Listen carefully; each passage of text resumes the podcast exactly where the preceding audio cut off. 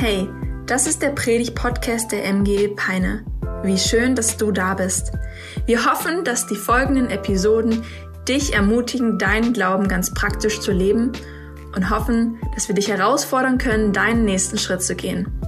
Und jetzt geht's los. Viel Spaß. Wie gut, dass du heute im Gottesdienst bist.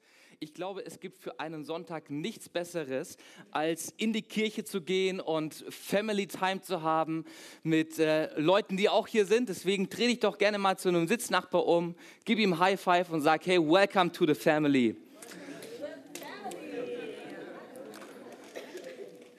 Yes, ich darf heute in unsere neue Season starten, mein Herz für sein Haus. Und ich rede bewusst von einer Season, also von einer Art Jahreszeit, von einem Zeitabschnitt und nicht von einer Predigtreihe, weil die nächsten fünf Wochen nicht einfach nur eine Predigt am Sonntag jeweils ist, sondern ein Motto, das sich durchziehen wird durch die nächsten fünf Wochen. Ähm, mein Herz für sein Haus. Und wir beschäftigen uns mit dem Herzen Gottes und damit, wie wir uns reinlehnen können in das, was Gottes Wunsch für diese Kirche, aber auch für diese Stadt hier ist. Und wir wollen uns als gesamte Kirche auf das ausrichten, was Gott vorbereitet hat und was vor uns liegt.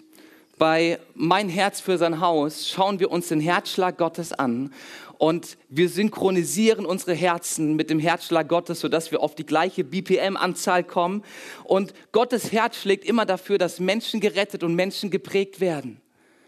Und wir schauen uns diesen Herzschlag in den nächsten fünf Wochen an und stellen uns jedes Mal die Frage, wie können wir unser Herz in das investieren, wofür Gottes Herz schlägt. Und wenn wir davon sprechen, dass mein Herz für sein Haus investiert werden soll, dann geht es bei diesem Haus nicht um dieses Gebäude hier, sondern um die Vision Gottes, um den Herzschlag Gottes. Und wenn wir über das Haus Gottes reden, dann ist das immer die Kirche und dann sind das immer Menschen, die Jesus noch nicht kennen, ihn aber kennenlernen dürfen. Und wir als Kirche, wir träumen davon, dass du dich mit einklingst in die Sache Gottes, dass du dich dafür entscheidest, in das Haus Gottes zu investieren und dich mit in das reinzugeben, was auf Gottes Herzen brennt. So wie, wie kann sich dein Herz für das Haus Gottes zeigen? Wir machen das an drei Schlagworten fest, die du auch in diesem Booklet hier findest. Das lag auf deinem Platz oder auf dem Platz deines Sitznachbars. In diesem Booklet findest du die drei Schlagworte, ähm, über die wir sprechen werden in den nächsten Wochen, nämlich beten, dienen und geben. Beten, dienen und geben, das sind drei Dinge, die du tun kannst, um dich in, dein, in, den, in das Herz Gottes mit reinzulehnen und dich für die Sache Gottes einzusetzen. Ey, und ich finde es so genial, dass wir Leute in dieser Kirche haben, die schon seit Jahrzehnten dafür beten, dass Menschen sich bekehren und Menschen gerettet werden. Und ganz ehrlich, Gebet ist die wichtigste Stütze, auf der wir als Kirche stehen. Ich bin dankbar für so viele von unseren älteren Geschwistern, die jeden Tag beten. Ey, es gibt Leute, die beten jeden Tag für mich und ich weiß das und es stärkt mich im Alltag. Deswegen vielen, vielen Dank, wenn du jetzt schon für diese Kirche betest und diese Kirche im Gebet trägst.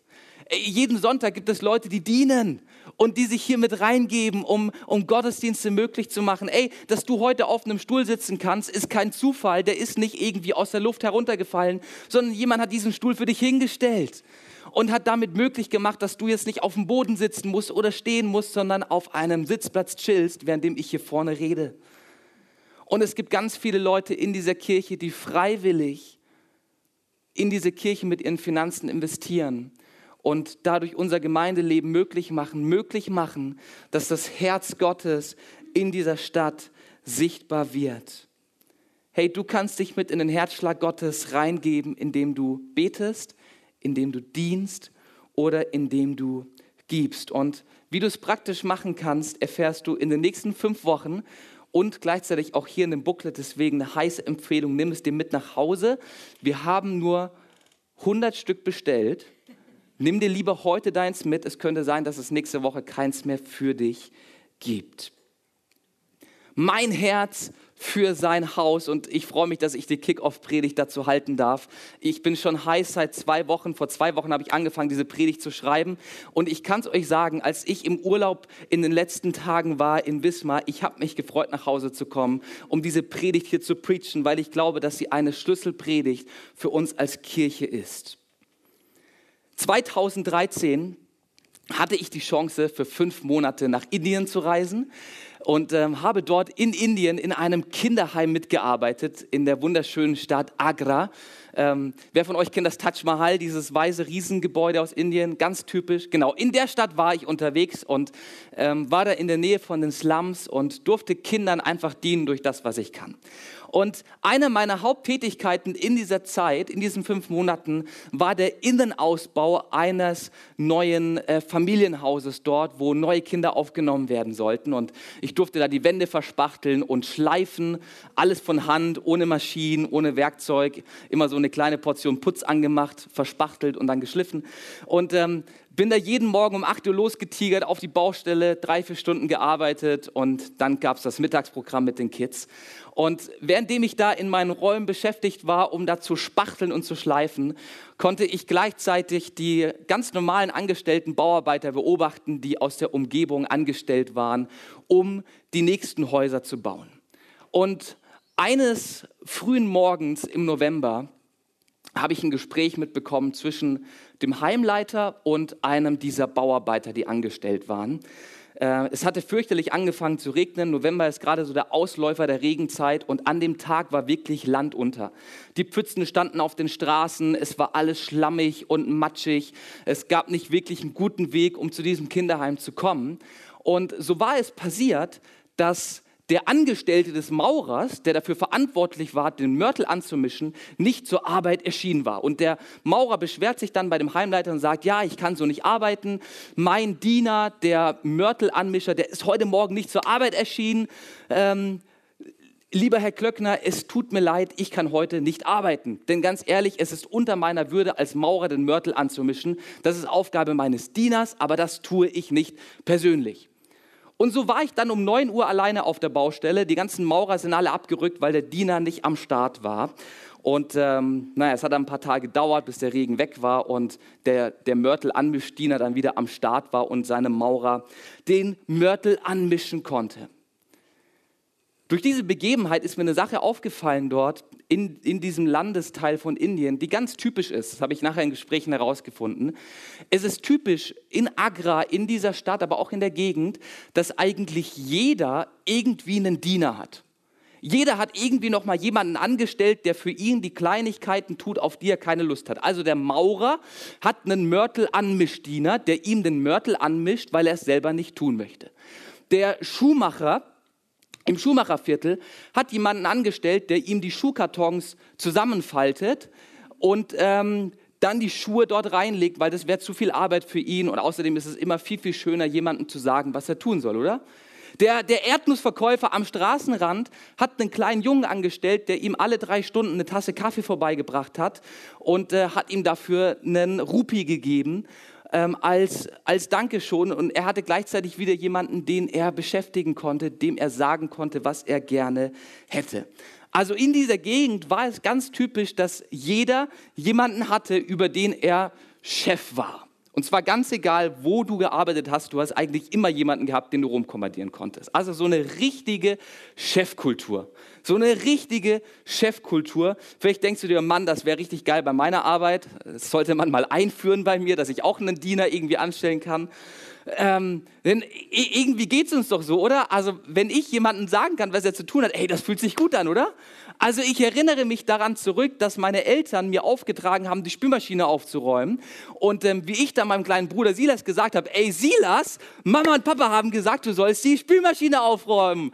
Und weil ich natürlich der große Bruder war, hatte ich natürlich das Recht und er hat es dann für mich gemacht. Oder ich erinnere mich an die ein oder andere Situation, wo ich meiner Frau gesagt habe, du Baby, Schatz, es wäre super, wenn du das und das machst und wenn du es genau so und so und so machen kannst. Das sind die Fälle, wo es schief geht. Ähm, Chefkultur in der Ehe, Ehe, funktioniert nicht, kann ich dir gleich sagen. Ähm, das sorgt nur für Beef. Ähm, falls du dir überlegst, vielleicht das in deiner Ehe zu etablieren. die, die Chefkultur, die ist irgendwie in uns drin, oder?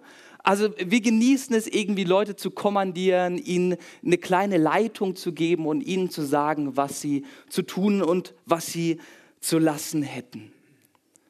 Wenn wir es aber über Kirche nachdenken und über das, wie Kirche sein soll, dann hat Jesus einen anderen Weg, den er uns zeigt. Jesus hat einen weitaus besseren Weg als eine Chefkultur. Und ich möchte dich heute Morgen mit in das hineinnehmen, was Jesus sich für diese Kirche hier wünscht und wie sich Jesus diese Kirche hier vorstellt. Denn wir als Kirche haben keine Chefkultur, sondern eine Dienkultur. Mein Wunsch ist, dass wir gemeinsam erkennen, wie gut es ist, ein Diener zu sein. In Indien, in diesem Bereich, wollte jeder einen Diener haben, doch in dieser Kirche wünscht sich Jesus, dass jeder ein Diener ist. Und wir schauen uns gemeinsam einen Bibeltext an, in dem Jesus über das Thema Dienen spricht. Du kannst gerne deine Bibel aufschlagen, wenn du die Bibel dabei hast, im Markus Evangelium, das ist im zweiten Teil der Bibel, Kapitel 10, Vers, äh, ab Vers 42. Aber bevor wir gleich in den Bibeltext reinspringen, gebe ich dir noch ein bisschen Kontext. Jesus ist mit seinen Jüngern unterwegs und er spricht davon, dass er bald sterben wird und nachdem er gestorben ist, wird er von den Toten wieder auferstehen und wird dann zu Rechten des Vaters sitzen und als König über alles regieren. Und Jakobus und Johannes, die Söhne des Zebedeus, die bekommen das mit und denken sich so, meine Güte, alright, Jesus, du bist eines Tages der Chef von dieser ganzen Universumsgeschichte hier. Jesus, wir haben eine Idee. Pass mal auf, Jesus, du bist ja bald da im Himmel, ne? hast du gesagt, der König über alles. Sag mal, wie wäre es, wenn rechts und links von dir ein Platz frei bleibt, bis wir da auch sind? Jesus, wie wäre es, wenn du mein rechter, rechter Platz ist frei spielst, so lange, bis wir bei dir im Himmel ankommen? Jesus, das wäre doch mal eine richtig tolle Idee, oder? Und wir wissen natürlich, was die beiden im Hinterkopf haben. Natürlich wollen sie rechts und links von Jesus sitzen, so direkt beim König, direkt im Einflussbereich des mächtigsten Mannes des Universums. Dort wollen sie sein und machen Jesus diesen Vorschlag. Jesus hört sich das ganze Ding geduldig an und sagt dann, also liebe Freunde, erstens habe ich das Ding gar nicht in der Hand. Ich entscheide nicht, wer rechts und links von mir sitzt. Und zweitens ist das Schnurzpieps egal. Das hat euch nicht zu jucken. So, für Jesus ist die Geschichte abgehakt und für Jakobus und Johannes auch. Ich stelle mir so vor, wie sie betröppelt irgendwie so sich zurückfallen lassen und sich so denken, ja, da haben wir uns mal wieder einen Schnitzer geleistet. Cool, da wird die Kirche noch 2000 Jahre darüber später reden. Hammer. Die Geschichte ist aber nicht vorbei. Die zehn anderen Jünger, die zehn anderen Schüler von Jesus haben mitbekommen, was Jakobus und Johannes abgezogen haben. Und die zehn anderen Jünger sind so richtig angepisst von dem, was da passiert ist. Und sie nehmen sich Jakobus und Johannes und geben denen so richtig einen auf den Deckel. So, was fällt euch eigentlich ein? Wie mies seid ihr eigentlich drauf? Wir wollen alle rechts und links von Jesus sitzen und jetzt geht ihr hier zu Jesus und schleimt euch bei dem ein oder was? Und die zoffen sich da unterwegs. Jesus läuft schon ein bisschen voraus und tut so, als ob er nichts mitbekommen würde. Das Gespräch ist so am Eskalieren, der Konflikt schäumt so richtig hoch. Ja, also die Jünger waren genauso wie wir, also wie ich meine ich. Ähm, und das Gespräch verläuft sich so langsam und jetzt steigen wir in Vers 42 ein. Markus 10 ab Vers 42.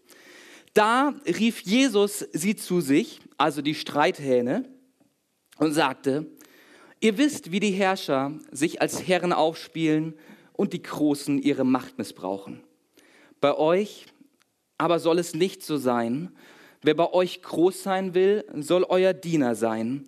Und wer bei euch der Erste sein möchte, soll der Sklave von allen sein. Denn auch der Menschensohn, das ist ein Titel, den Jesus auf sich bezieht, er sagt, ich bin der Menschensohn, Gott wurde Mensch, auch der Menschensohn, also ich, ist nicht gekommen, um sich bedienen zu lassen, sondern um zu dienen und sein Leben als Lösegeld für viele zu geben. Jesus, ich danke dir für diese starke Begebenheit, die wir in deinem Wort lesen dürfen. Ich danke dir dafür, dass wir in deiner Kirche mit anpacken dürfen, mit dienen dürfen. Und ich bete darum, dass du durch diesen Bibeltext und durch diese Predigt heute zu uns sprichst und wir erkennen, wie genial und wie stark es ist, ein Diener in deiner Mannschaft zu sein. Amen. Amen. Jesus spricht über das Dienen und ich habe den allerersten Punkt für dich heute, ein Punkt von zwei. Und der erste Punkt heißt, dienen ist unsere Leidenschaft. Dienen ist unsere Leidenschaft. Das sehen wir in diesem Text. Jesus redet so oft davon, dass Dienen angesagt ist und er benutzt da verschiedene Worte. Er benutzt das Wort dienen und er benutzt das Wort Sklave und er benutzt das Wort der Letzte sein, also derjenige, der die Drecksarbeit macht und sagt, das ist aber richtig positiv, das ist richtig toll, das solltet ihr alle genauso machen. So, jetzt die Frage, warum ist es so toll? Warum ist Dienen für uns als Kirche eine Leidenschaft und warum dienen wir gerne. Und ich habe dir drei Argumente dafür mitgebracht. Drei Argumente, warum dienen so richtig angesagt ist. Argument Nummer eins, wir dienen, weil Jesus es uns vorgelebt hat. Markus 10, Vers 45 sagt Jesus, ey, ich bin nicht gekommen, damit ihr mich hier bedient und ich mich irgendwie faul zurücklege. Nein, ich, der Menschensohn, der Messias, ich bin gekommen, um zu dienen. Jesus hat den Himmel, hat die Herrlichkeit des Vaters verlassen. Jesus wurde Mensch, nicht um hier als König gefeiert zu werden, sondern um uns Menschen zu dienen. Und ganz ehrlich, Jesus ist mein größtes Vorbild. Wenn ich mir das Leben von Jesus anschaue, dann bin ich begeistert über das, wie er unterwegs war und möchte ihm immer ähnlicher sein. Und wenn es mehr Menschen, mehr wie Jesus heißt, dann dürfen wir uns Jesus als Vorbild nehmen, ihm immer ähnlicher werden und genauso gerne dienen, wie er es getan hat. In Philippa 2, Vers 3 bis 7, da schreibt der Apostel Paulus an ähm, eine Kirche in Philippi und er schreibt ihnen und sagt, ey, tut nichts aus Streitsucht oder Ehrgeiz, sondern seid bescheiden und achtet andere höher als euch selbst. Denkt nicht nur an euer eigenes Wohl, sondern auch an das der anderen. Eure Einstellung soll so sein, wie sie in Jesus Christus war. Er war genauso wie Gott, nutzte es aber nicht aus, Gott gleich zu sein, sondern legte alles ab und wurde einem Sklaven gleich. Er wurde Mensch und alle sahen ihn auch so. Jesus kam in diese Welt, um uns Menschen zu dienen. Und das Beste, was dir passieren kann, ist, dass du selber auch zu einem Diener wirst und dadurch Jesus zu deinem Vorbild machst. Wir dienen, weil Jesus es uns vorgelebt hat. Argument Nummer zwei, warum Dienen richtig super ist. Wir dienen, weil Jesus unser Herz gewonnen hat. Hey, Jesus sagt selber in Markus 10, Vers 45, dass er sein Leben als ein Lösegeld für uns hingegeben hat. Jesus ist am Kreuz für meine und für deine Schuld gestorben. Aus Liebe zu dir hat er angefangen, dir zu dienen und dadurch hat Jesus mein Herz gewonnen. Hey, wenn ich mein Leben anschaue, dann bin ich so unglaublich froh, dass Jesus mich gefunden hat. Ich habe mit ungefähr 16 Jesus noch mal so richtig neu kennengelernt und bin mit meiner Verzweiflung, mit meinem Selbsthass und mit meinem Egoismus, den ich so hatte, zu Jesus gekommen und habe gesagt, Jesus, ich will nicht mehr so weiterleben, wie ich bin. Jesus, ich sehe keinen Sinn in dem, wie ich gerade unterwegs bin. So möchte ich nicht sein, so möchte ich nicht leben. Jesus, verändere du mich. Jesus, erober du mein Herz ganz neu. Und ich durfte erleben, wie Jesus mich verändert hat. Ich durfte erleben, wie Jesus mir einen neuen Selbstwert gegeben hat. Ich durfte erleben, wie Jesus mir eine Identität geschenkt hat, die fest und verankert in seinem Wesen ist, die stabil ist, eine Identität, auf die ich bauen kann. Ey, und dadurch hat Jesus mein Herz gewonnen. Seine Liebe kam bei mir an. Jesus hat mich überzeugt durch seine Liebe und deswegen folge ich ihm nach. Hey, ich weiß nicht, wie mein Leben ohne Jesus verlaufen würde. Ich weiß es nicht. Aber was ich auf jeden Fall weiß, ist, dass mein Leben mit Jesus um zehnfaches länger und besser ist als ein Leben ohne Jesus. Er hat mein Herz erobert und aus Dankbarkeit darüber, was er für mich getan hat, fange ich an, ihm zu dienen und fange ich an, mich für seine Sache einzusetzen. Ey, und weißt du das, was Jesus wichtig ist? Ist, dass Menschen gerettet werden, dass Menschen gerettet werden aus ihrer Verzweiflung, aus ihrem Selbsthass, aus ihrer Orientierungslosigkeit und neue Perspektive bekommen. Und Jesus hat sich eine Sache überlegt, wie er Menschen retten möchte. Und dafür hat Jesus Kirche ins Leben gerufen. Wusstest du das? Kirche ist nicht dafür da, damit wir sonntags eine gute Zeit haben. Kirche ist nicht dafür da, damit wir irgendwie den Sonntagmorgen füllen, weil wir sonst nicht wüssten, was wir tun sollen. Kirche ist dafür da, damit Menschen gerettet und geprägt werden. Und deswegen ist Jesus Kirche unglaublich wichtig. Kirche ist die Antwort für eine kaputte Welt. Und wenn Jesus mein Herz erobert hat, wenn ich begeistert bin über Jesus, dann bin ich gleichzeitig auch begeistert über die Sache, über die Jesus begeistert ist. Und dann liebe ich seine Kirche. Dann fange ich an, hier mitzuarbeiten. Dann fange ich an, mich mit einzubringen, weil ich die Liebe Jesu kennengelernt und schätzen gelernt habe. Hey, eine letzte Sache, die ich zu diesem Punkt noch sagen will. Sich in Kirche mit einzubringen, ist nicht nur richtig, sondern sie ist die einzige Sache, bei der du auf jeden Fall auch erfolgreich sein wirst. Hey, in all den Stellen, wo Jesus sagt, ihr werdet erfolgreich sein und euch wird es gut gehen, ihr werdet gesegnet sein, die haben immer damit zu tun, dass Kirche gebaut und Menschen gerettet werden. Also wenn du an einer Sache beteiligt sein möchtest, die auf jeden Fall durchschlägt und erfolgreich ist, hey, welcome to church. Welcome to church. Wir dienen weil Jesus unser Herz gewonnen hat. Und damit das dritte Argument, äh, warum es sich lohnt zu dienen. Es lohnt sich, weil Jesus uns belohnt. In Markus 10, Vers 43 macht Jesus diese Verheißung und er sagt, wer bei euch groß sein will, soll euer Diener sein. Also ey, gleichzeitig im Umkehrschluss, wenn du dienst, dann bedeutet das, dass es auf jeden Fall auch im Umkehrschluss was dafür gibt. Wenn du es zu etwas bringen willst im Reich Gottes, dann ist deine Position nicht die Position eines Chefs, eines Leiters, sondern eines Dieners.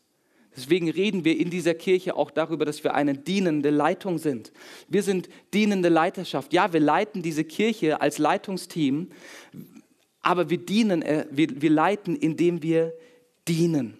Und das Coole bei Gott ist, dass es immer einen versprochenen Lohn für Dienst gibt hey, wenn du dienst, wenn du dich mit einbringst in Kirche, dann sammelst du dir Schätze im Himmel, die in der Ewigkeit auf dich warten. Und gleichzeitig hat dein Investment heute schon Auswirkungen. Also wenn du anfängst, Menschen und Gott zu dienen, dann lohnt es sich heute, ey, den Kaffee, den du sonntags kochst, die Stühle, die du stellst, die Umarmung, die du verteilst und die ermutigenden Worte, die du weitergibst, die lohnen sich heute, weil Menschen dadurch die Liebe Gottes erleben. Und es lohnt sich aber auch übermorgen und über, über, über, und über, über, übermorgen. Es lohnt sich in der Ewigkeit, weil in der Ewigkeit, nachdem du gestorben bist, Gott dich belohnen wird für deinen Einsatz hier auf der Erde. In 1. Korinther 15, Vers 58, am Ende seines Briefs, ermutigt der Apostel Paulus die Gemeinde in Korinth und er sagt, darum, liebe Freunde, bleibt standhaft. Ey, liebe Geschwister, lasst euch nicht erschüttern. Tut immer euer Bestes für die Sache des Herrn, denn ihr wisst, in Verbindung mit dem Herrn ist eure Mühe nie umsonst. Hey, Jesus belohnt dich, wenn du dienst. Es lohnt sich zu dienen, weil Jesus es uns vorgelebt hat, weil Jesus unser Herz gewonnen hat und weil Jesus uns belohnt. Wir sind keine Chefkultur in dieser Kirche, wir sind eine Diengesellschaft. Kirche ist eine Familie, in der man sich gegenseitig dient, aber auch in der man sich gegenseitig für andere Menschen einsetzt und anderen Menschen dient. Und ich meine, wir sind ja hier in Deutschland, oder? Und für jede Sache gibt es in Deutschland eine ganz klare Norm, wie Dinge zu laufen haben, ja? Und wenn wir eine DIN-Gesellschaft sind, dann gibt es auch eine DIN-Norm, die zu dem passt, wie wir dienen sollen. Und wenn ich dir ganz kurz erklären soll, was eine DIN-Norm ist, also eine DIN-Norm ist eine Norm, die vereinheitlichte Standards für Produkte und Verfahren, wie zum Beispiel Qualität, Mindestleistungen, Eigenschaften, Maße und so weiter festlegt. Zum Beispiel die DIN-Norm 1800, nee, 18.801 ist es, glaube ich, die legt fest, wie breit und wie hoch bestimmte Türen sein sollen. Genial, oder? Ich liebe Deutschland dafür. Ich liebe unsere DIN-Normen. Wirklich, ist Hammer. Ich, ich, liebe, ich liebe einheitliche Sachen. Zum Beispiel, kennt ihr diese Euro-Boxen, die Euro-Behälter, die es beim Bäcker und sowas gibt? Die sind nach einer DIN-Norm gefertigt. Das heißt, ganz egal, wo du sie kaufst, sie passen immer aufeinander und ergänzen sich super. Wenn du mir ein Geschenk machen willst, schenk mir Euro-Behälter. Ähm, das liebe ich. So, wie bin ich da hingekommen? Die DIN-Norm für Kirche lautet DIN 2237. Sag mal 2237. Die DIN-Norm für Kirche heißt 2237 und wir lesen uns mal durch, was Gott in seiner DIN-Norm für Dienen so festgehalten hat. Matthäus 22, Vers 37 oder DIN-Norm 22, 37 sagt Jesus, du sollst den Herrn, deinen Gott, lieben mit deinem ganzen Herzen und mit deiner ganzen Seele und mit deinem ganzen Verstand. Dies ist das große und erste Gebot. Das zweite aber ist ihm gleich. Du sollst deinen Nächsten lieben wie dich selbst. An diesen zwei DIN-Normen hängt das ganze Gesetz und die Propheten. Wir könnten das Wort lieben auch austauschen mit dienen. Du sollst dem Herrn, deinen Gott, dienen mit deinem ganzen Herzen und mit deiner ganzen Seele und mit deinem ganzen Verstand. Die DIN-Norm 2237 lässt sich überschreiben mit dem Titel Leidenschaft. Dienen ist unsere Leidenschaft als Kirche. Ey, es lohnt sich zu dienen, oder? Das haben wir gelernt im ersten Teil dieser Predigt. Aber dienen ist nicht nur unsere Leidenschaft, sondern leidenschaftlich ist unser Dienst. Leidenschaft ist die Beschreibung, wie wir dienen. Leidenschaftlich ist die Art und Weise, wie wir unterwegs sind. Und mein Wunsch ist so sehr, dass Gott sich diese Kirche hier anschaut, sie neben seine DIN-Norm 2237 hält und sagt, yes, hier läuft alles nach DIN-Norm ab. Genial, ey, diese Kirche kriegt eine ISO-Zertifizierung. Halleluja, denn Leidenschaft ist hier eindeutig anzutreffen. Leidenschaftlich ist unser Dienst. Und ich habe da auch drei kurze Argumente mitgebracht, warum ein leidenschaftlicher Dienst so, so gut und so, so wichtig ist. Und zwar nicht nur, weil es in der DIN-Norm steht, sondern weil es auch wirklich gut ist. Leidenschaftlich ist unser Dienst, denn erstens, Leidenschaft zeigt dein Herz. Ey, kennst du die Fußballtrainer, die an der Seitenlinie hin und her rennen und ihre Mannschaft anschreien und zujubeln, die alles geben und sich, sich dran setzen, dass ihre Mannschaft gewinnt? Ey, das zeigt, dass dem Trainer es wichtig ist zu gewinnen. In dem Moment, wo der Trainer sich hinten auf seine Bank setzt, die Arme verschränkt, nach einem 8 zu 0, weißt du, der Typ, der, der hat keine Hoffnung mehr, der, der, glaubt nicht mehr an seine Mannschaft, das Ding ist gelaufen, da ist keine Leidenschaft mehr dafür zu gewinnen, der, der, der sieht das nicht mehr in seiner Mannschaft. Aber der Trainer, der an der Seitenlinie hin und her rennt, ey, dem ist sein Team wichtig und er motiviert dieses Team und feuert das Team an. Leidenschaft zeigt immer dein Herz. Matthäus 22, 37 sagt Jesus, ey, diene Gott mit deinem ganzen Herzen, offenbare dein Herz, offenbare, was dir wichtig ist. Zeig ihm durch deinen Dienst, dass die Sache Gottes dir ein Herzensanliegen ist. Wenn wir leidenschaftlich dienen, wenn wir uns leidenschaftlich für Kirche und für verlorene Menschen einsetzen, dann zeigen wir damit, dass uns Menschen wichtig sind. Dann zeigen wir damit, dass uns Kirche wichtig ist. Wenn du mit Leidenschaft dienst, wenn du dein Bestes gibst, dich voller Freude und mit ganzem Herzen für die Mission Gottes einsetzt, hey, dann merkt man das. Dann spürt man, dass dir das ein Herzensanliegen ist und dass es dir wichtig ist. Ich habe vor kurzem von einem Mitarbeiter hier aus der MGE gehört, der sich dafür entschieden hat, leidenschaftlich zu sein. Er hat gesagt, ich möchte Sonntagmorgens, wenn ich anfange zu dienen, möchte ich voller Begeisterung und Motivation in meinen Dienst starten, weil mir mein Dienst so wichtig ist. Und ich möchte gerne, dass Menschen um mich herum das merken. Und deswegen entscheide ich mich, auch wenn ich ein bisschen morgenmuffelig bin, dafür morgens schon fröhlich zu strahlen und voller Leidenschaft und Begeisterung in den Dienst zu starten. Warum? weil ihm sein Dienst in dieser Kirche wichtig ist und er weiß, dass sein Dienst einen Unterschied macht. Leidenschaft zeigt dein Herz. Leidenschaft zeigt aber nicht nur dein Herz, Leidenschaft ehrt auch Gott. Wenn du dein Bestes einsetzt, wenn du dein Bestes gibst, dann ehrst du damit Gott, weil du sagst, Gott, ich diene dir mit allem, was ich habe mit allem, was ich bin. Ich gebe mein Bestes. Ich klecker nicht nur, sondern ich klotz richtig ran für dich, weil mir deine Sache wichtig ist. Und dadurch sagen wir Gott, hey Gott, ich ehre dich. Ich sehe dich als den Herrn meines Lebens und ich setze mich für deine Sache ein.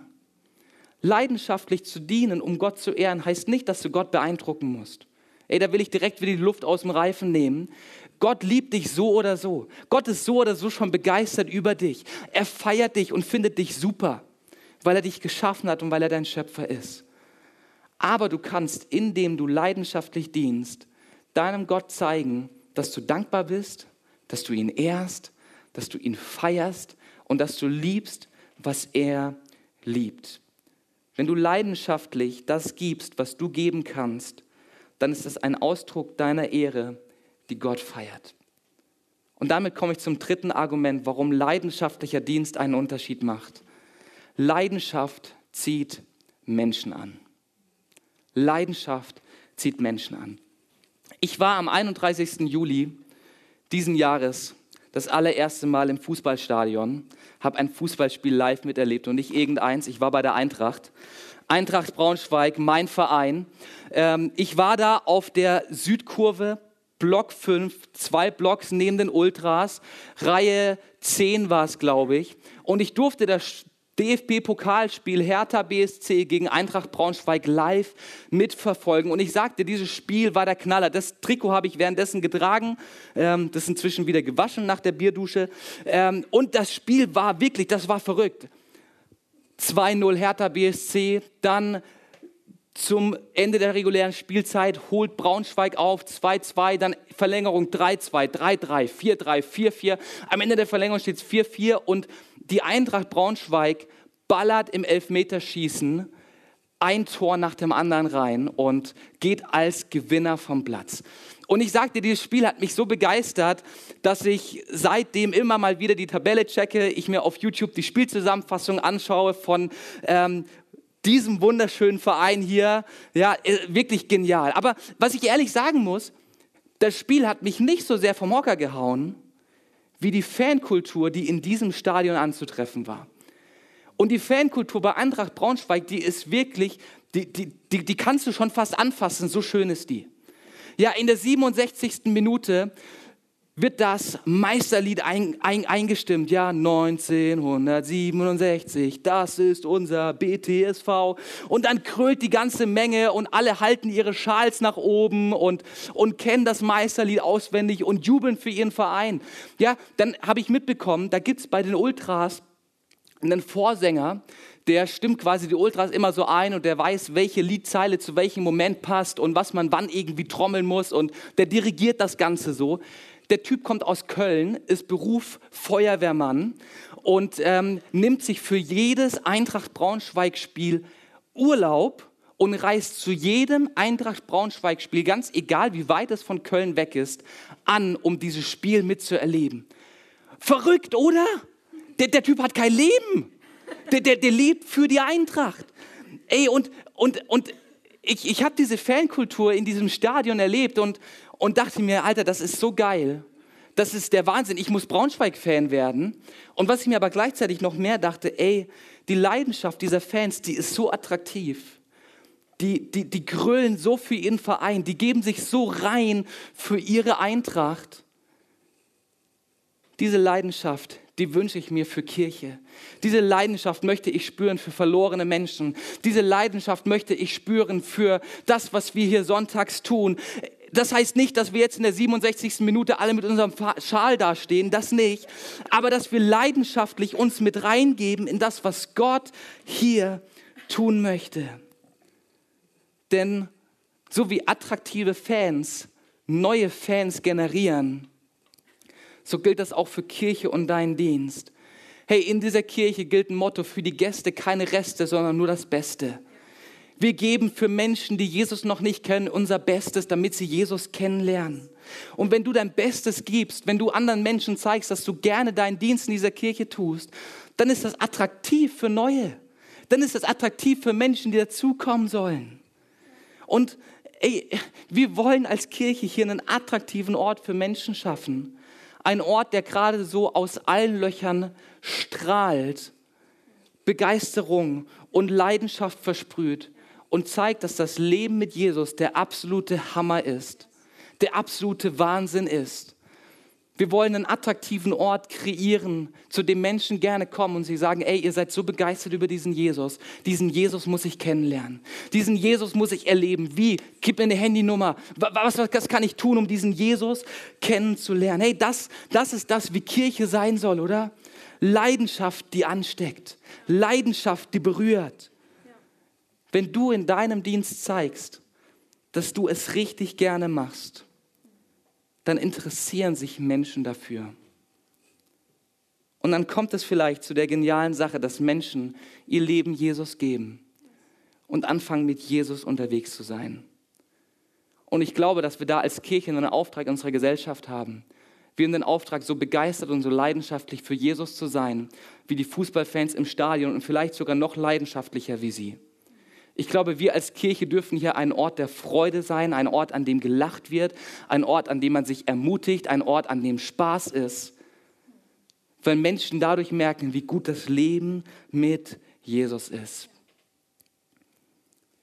Friedrich Nietzsche, ein bekannter deutscher Philosoph, ist als Sohn eines Pfarrers aufgewachsen und hat sich durch das, was er mit Kirche erlebt hat, von Jesus von Kirche und vom Glauben distanziert. Und in, in seiner späten Zeit irgendwann sagt er eigentlich, eigentlich finde ich es absolut logisch und nachvollziehbar, an Gott zu glauben. Aber die Bodenmannschaft ist einfach so schrecklich, dass ich an diesen Gott nicht glauben kann. Und er fasst es in diesem Zitat zusammen und er sagt, bessere Lieder müssten Sie, also die, die Gläubigen, die Christen, bessere Lieder müssten Sie mir singen, dass ich an ihren Erlöser glauben lerne.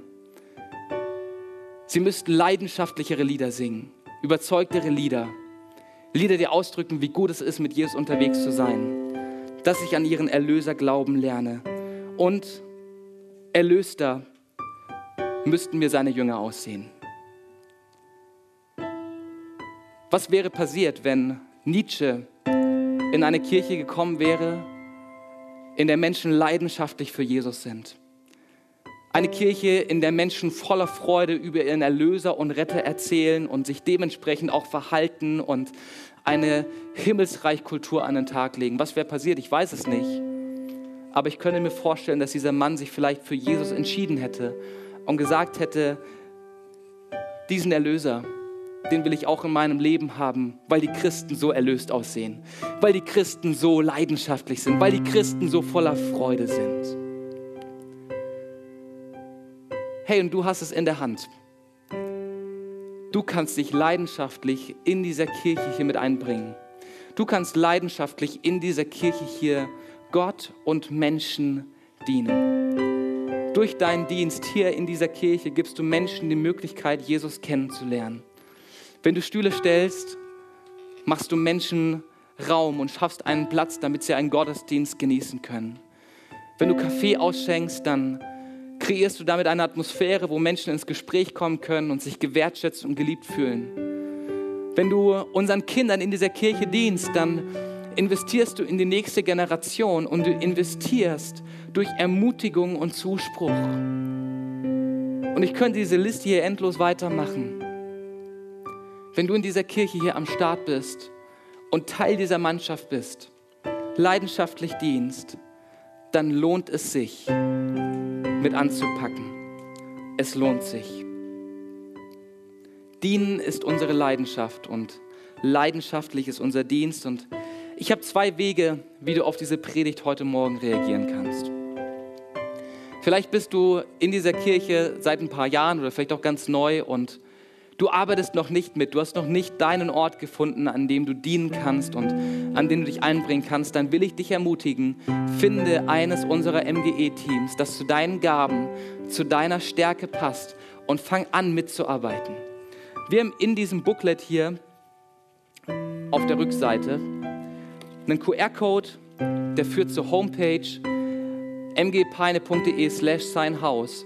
Und dort findest du eine Übersicht über alle Teams. Du kannst dort auf die Homepage gehen und kannst auf so einen, wie so einen Bewerbungsbutton klicken und der Teamleiter bekommt direkt eine Nachricht und wird dich in der nächsten Woche irgendwie kontaktieren und darüber sprechen, wie du vielleicht mal mitarbeiten kannst und wie du hier deinen Platz in einem Team findest, das Gott und Menschen dient. Ich will dich da echt ermutigen, wenn du noch nicht mitarbeitest, dann check die Webseite aus oder komm auf Marie und mich zu. Wir würden es lieben, für dich einen Ort zu finden, wo du dich mit einbringen kannst.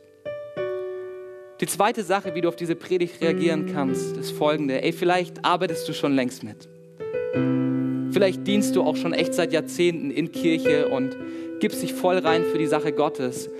Aber Leidenschaft ist irgendwie in den letzten Jahren auf der Strecke geblieben. Durch Frustration, durch Dinge, die vielleicht nicht so gut gelaufen sind oder durch den Alltagstrott. Und du merkst heute Morgen, yes, ich möchte eine neue Leidenschaft für die Sache Gottes entwickeln. Ich möchte anfangen, leidenschaftlich zu dienen. Hey, und dann lade ich dich ein, dass du heute Morgen diese Entscheidung triffst und sagst, yes, ich entscheide mich für Leidenschaft. Ich entscheide mich dafür, leidenschaftlich zu dienen. Und wenn du das tun möchtest, wenn du diese Entscheidung treffen möchtest, hey, dann lade ich dich ein, wir werden gleich noch ein Lied singen und ein Gebetsteam steht hinten ready. Ich werde auch da sein.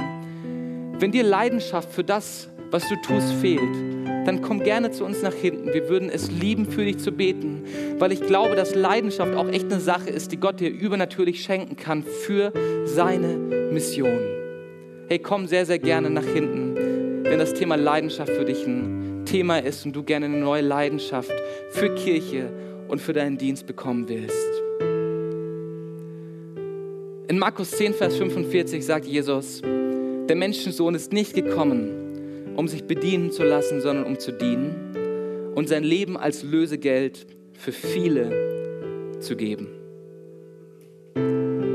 Jesus ist auf diese Erde gekommen, um sein Leben als ein Lösegeld für viele zu geben, für dich und für mich. Und vielleicht schließen wir zusammen mal die Augen, einfach aus Gründen der Privatsphäre und der Konzentration.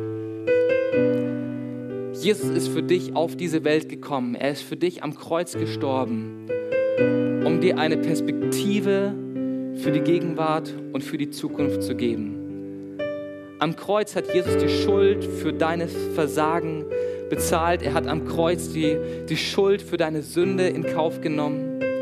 Jesus hat am Kreuz Beziehung mit Gott ermöglicht, sodass du heute mit Gott unterwegs sein kannst. Und gleichzeitig hat er dir einen Platz im Himmel gesichert, wenn du heute Ja zu Jesus, Ja zu deinem Retter sagst.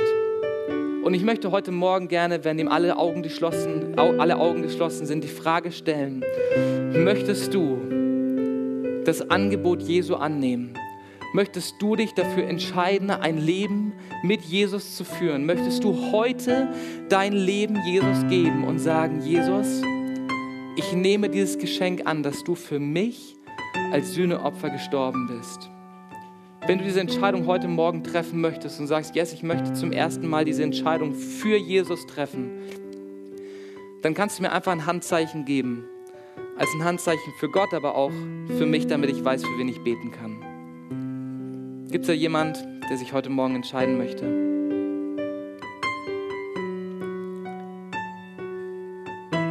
Okay, ich sehe keine Hand, aber ich bete auf jeden Fall.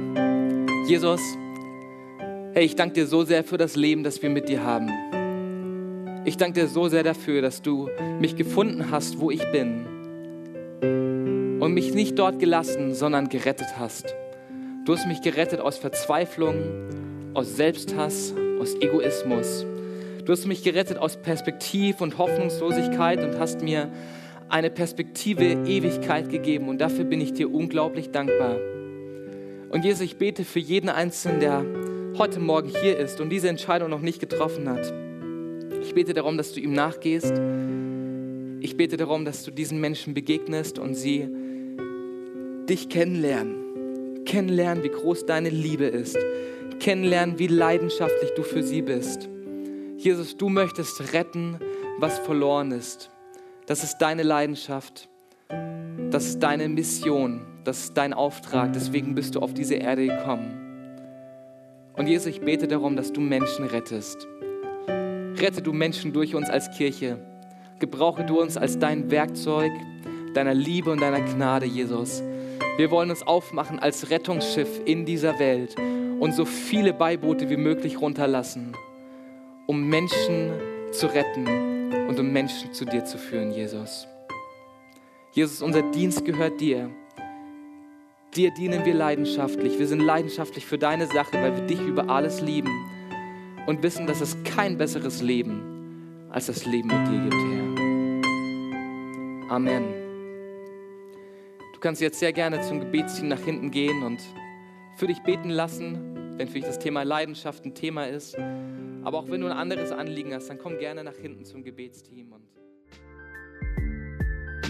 wow, was für eine starke Predigt. Danke, dass du mit dabei warst. Abonniere gerne unseren Kanal, um weitere Folgen zu hören. Auf unserer Website kannst du vorbeischauen und dort auch unseren Newsletter abonnieren, um alle Events und Infos zu bekommen. Wir würden uns freuen, von dir zu hören. Bis dahin, Gottes Segen und bis zum nächsten Mal.